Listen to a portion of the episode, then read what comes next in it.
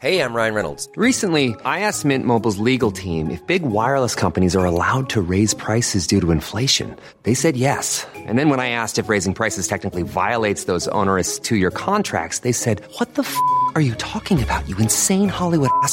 So to recap, we're cutting the price of Mint Unlimited from $30 a month to just $15 a month. Give it a try at mintmobile.com slash switch. $45 upfront for three months plus taxes and fees. Promo rate for new customers for limited time. Unlimited more than 40 gigabytes per month. Slows. Full terms at mintmobile.com.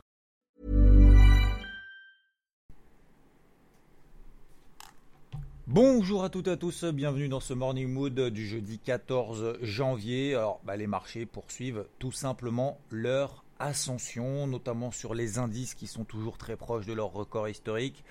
Euh, alors j'avais tweeté euh, avec un petit peu d'ironie qu'on justifie toujours a posteriori lorsque les marchés baissent un petit peu, que c'est à cause du Covid, et lorsque ça monte un petit peu, ben, c'est grâce au vaccin qui est en train d'être déployé et au plan de relance. Effectivement, aujourd'hui, on va avoir le plan de relance très probablement de Joe Biden très attendu, euh, que ce soit ses 2000, 3000 milliards, voire peut-être même plus si affinité, et également l'échec envoyé au foyer américain. Ça, c'est un rendez-vous très attendu. Est-ce que surprise il va y avoir? Bon, a priori, pas forcément. De toute façon, ce plan de relance, euh, l'économie en a besoin. On est toujours quand même très mal en point. Je vous rappelle que la semaine dernière, on a eu les chiffres de l'emploi, notamment aux États-Unis, qui étaient ressortis vraiment catastrophiques pour le mois de décembre, avec plus de 120 000 créations, euh, destructions euh, de postes alors qu'on attendait 60 000 créations d'emplois. pour autant, bah, les marchés sont encore voilà, dans leur tendance haussière. Encore une fois, ce qui est vraiment très important, c'est de savoir si on se place dans une tendance, on aura c'est sûr à 100% qu'on n'aura pas le point haut. Donc c'est difficile, c'est même impossible pour le moment de savoir où est-ce que les marchés s'arrêteront. Pour le moment, on n'a pas euh, de vive aversion au risque. D'ailleurs, le dollar américain qui était a priori un petit peu impacté notamment par cette montée du taux à 10 ans. Euh, le taux à 10 ans aux États-Unis euh, qui s'était un peu enflammé. Alors euh, voilà, j'entendais un peu, attention, le taux à 10 ans s'emballe, ça veut dire qu'il y a des anticipations d'inflation. Et donc s'il y a des anticipations d'inflation, ça veut dire que bah, probablement les banques centrales, plus particulièrement la Fed, la Réserve fédérale américaine, va resserrer sa politique monétaire. Je suis pas certain que ce soit le bon timing pour resserrer une politique monétaire, alors que pour le moment, les, les c'est même pas les perspectives, c'est que l'économie réelle à l'instant T, pour le moment, ne repart absolument pas. Donc voilà, c'est ce taux à 10 ans quand même qu'il faudra surveiller. Il était monté euh, quasiment à 1,2%, 1,20%. Il est rebaissé hier notamment sous les 1,10%. Voilà, c'est en train de se stabiliser autour de cette zone-là. Pour le moment, il n'y a pas péril dans la demeure. Euh, le dollar américain, lui, est en phase de stabilisation. On est dans une tendance baissière quand même très très forte. Alors, c'est même pas depuis des jours ou depuis des semaines, c'est même depuis des mois. Depuis le mois de mars, le dollar américain est quand même dans une tendance baissière très très forte face à un panier de devises, c'est-à-dire que si on prend le dollar index, il a perdu 10% depuis le mois de mars.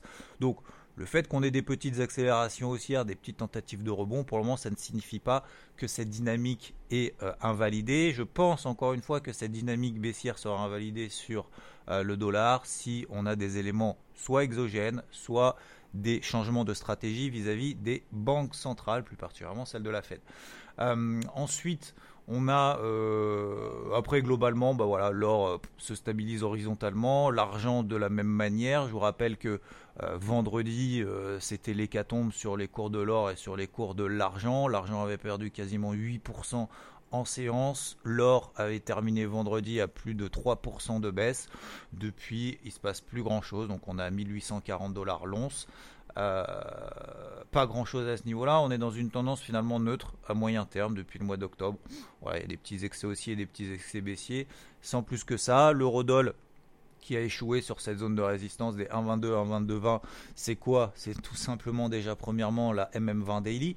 Deuxièmement, c'est 50% de retracement du mouvement baissier qu'il a commencé à opérer dans le courant de la semaine dernière. Donc c'est vraiment cette zone clé des 1,22, 1,22,20. Au-dessus, ok, on pourra commencer, je commencerai effectivement à reprendre euh, des achats. Pour le moment, c'est pas le cas. Il est toujours dans une petite pression baissière. Donc on est sur les 1,22, 1,21,50. Euh, voilà, encore un petit peu de marge et très probablement pas euh, de nouvelles positions de ma part. En tout cas, avant déjà qu'on casse cette zone de résistance, faut pas forcément attendre une news avant d'être sûr de pouvoir payer, avant d'avoir des confirmations, parce que je vous rappelle que les news peuvent avoir un impact complètement imposé à ce qu'on pense et par rapport à la théorie. Et, euh, et voilà. L'autre l'autre actualité, c'est aussi quand même le Bitcoin. Alors, euh, tout le monde en parle lorsqu'il explose euh, en ligne droite de 10, 20, 15, 30% en quelques jours. Quand ça commence un peu à consolider, on n'en parle plus. Alors moi, j'ai continué à l'évoquer parce que peut-être qu'il y en a beaucoup qui s'y intéressent parmi vous. Peut-être qu'il y en a d'ailleurs même qui sont positionnés. Je vous ai donné hier, notamment dans le Morning Mood, les zones clés à suivre tout au long de la journée. Premièrement, c'est la MM20 Daily qui passe sur les 30 000 dollars à la louche. Tant qu'on ne passe pas sous cette zone-là, on est toujours dans une tendance haussière, même à très court terme. Deuxième élément, c'était cette petite pression baissière qu'on avait à court terme sous la MM50 H1 qui passait autour hier des 34 500, 35 000 dollars. Cette zone, première zone de pression baissière a été rompue. On est passé au-dessus, maintenant on est à 38 000 dollars le deuxième niveau clé très important, c'était 50% de retracement de ce mouvement baissier impulsif, donc cette petite baisse, enfin petite baisse, oui, c'est une petite baisse relative à, la volatilité du Bitcoin, cette petite baisse de 20%, euh, c'est peut-être pas évident à, en prendre conscience, mais c'est le, cas. Encore une fois, on ne peut pas comparer ce qui se passe sur le Bitcoin par rapport à des marchés traditionnels ou des actions euh, classiques, notamment sur le marché français. Euh, toutes choses étant relatives. Donc cette zone de 50% finalement des 36 500, 37 000 dollars, eh ben on est au-dessus. Donc maintenant cette zone de résistance fera office de support. Si on repasse sous les 36 500, ça y est, on réinvalide à nouveau cette petite impulsion haussière. Mais attention, on pourrait avoir très probablement, je dis bien très probablement, c'est pas sûr, bien évidemment, hein, l'analyse technique n'est pas prédictive, mais tant qu'on reste au-dessus de cette zone des 36 500, 37 000 dollars, peut-être qu'on peut avoir dans ces prochaines heures, ces prochains jours, pourquoi pas un retour au-dessus des 40 000 et pourquoi pas des nouveaux records historiques. Donc pour le moment, ces phases, encore une fois, ces phases de consolidation, elles sont vraiment salutaires. Pourquoi? Parce que si on compare avec ce qui s'était passé en 2017, en 2017, ces phases de consolidation, on n'en avait quasiment pas.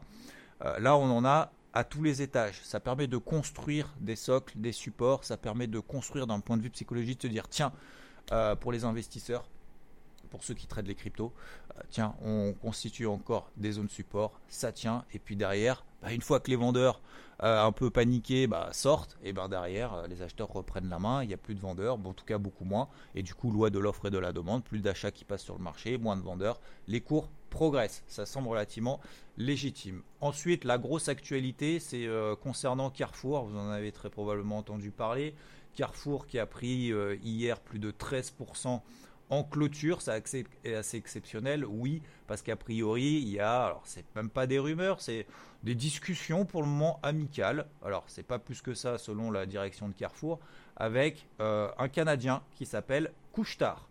Euh, qui a, euh, qui a euh, des magasins un petit peu partout, je crois qu'ils en ont 14 000.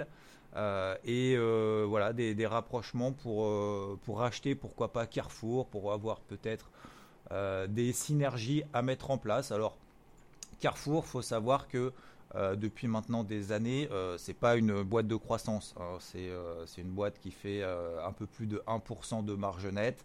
C'est relativement stable. En 2017, c'était des pertes. En 2018, c'était des pertes aussi. L'endettement net est pas non plus énormissime. on a un peu plus de 6 milliards, quasiment 7 milliards de dettes nettes mais en termes de résultats, on est à peu près autour des 700-800 millions d'euros pour 71, 71 milliards euh, d'euros de chiffre d'affaires annuel. Voilà, donc on n'est pas dans une boîte de croissance exceptionnelle. Il faut savoir que Carrefour, quand même, euh, sur l'action, euh, on était à plus de 30 euros l'action en 2015. On est passé à moins de 12 euros cette année. Donc elle a perdu deux tiers de sa valeur quasiment. Euh, donc, euh, donc voilà, ce sont des, éventuellement des, synergies qui, euh, qui pourraient se mettre en place. Voilà, pour le moment, ce sont simplement des rumeurs. Je pense que les investisseurs se ruent là-dessus parce que bah voilà, il n'y a pas véritablement beaucoup de news après ailleurs. Encore une fois, hein, que ce soit sur les, indices, que ce soit sur le dollar, on attend les plans de relance, on attend également les ventes au détail aux États-Unis demain, encore quelques chiffres macroéconomiques, quand bien même les marchés prêtent attention aux chiffres macroéconomiques. Euh, voilà pour le moment aujourd'hui. Donc globalement, les indices poursuivent leur, ascension. Peut-être que cet après-midi, on va avoir des nouveaux records historiques aux États-Unis. On a encore des gros niveaux clés. Je vous rappelle les gros niveaux clés si vous faites un peu de trading, un peu d'investissement sur les marchés. 30 800 sur le Dow Jones. C'est quoi? C'est les plus bas de la phase de consolidation horaire qu'on met en place depuis maintenant la semaine dernière. Hein. Ça fait quand même une semaine que le Dow oscille entre 30 800 31 100. Tant qu'on reste au-dessus des 30 800, pas de péril dans la demeure. Euh, tant qu'on clôture pas en dessous, et eh ben pour le moment les tendances restent haussières. Même chose bien évidemment sur l'ensemble des indices, on va pas tous les faire ici. Euh, L'eurodoll qui reste plombé sous les 1,22, pression baissière tant qu'on reste là en dessous pour le moment. Euh, le dollar en phase de latéralisation, le taux à 10 ans qui se stabilise, le Bitcoin qui a cassé les deux gros niveaux que je vous avais évoqués hier matin, la MM 50 H1 je crois que je m'étais planté hier, je vous ai dit la MM50 H4, c'est la MM50 H1 sur les 34 000, 34 500. Premier, première alerte haussière, deuxième alerte haussière, retracement au-dessus des 50% de la baisse, c'est-à-dire au-dessus des 36 500 dollars. Je vous souhaite à toutes et à tous une très belle journée et je vous dis à plus tard. Ciao, ciao. Treat mom to healthy, glowing skin with Osea's limited edition skincare sets. Osea has been making clean, seaweed infused products for nearly 30 years. Their Golden Glow body set includes three clinically proven bestsellers for smooth, glowing skin, while the Glow and Go facial set provides spa level results at home. Both sets come in giftable boxes with savings up to $48 and free shipping for a limited time. For 10% off your first order site wide, go to OSEAMalibu.com and use code MOM.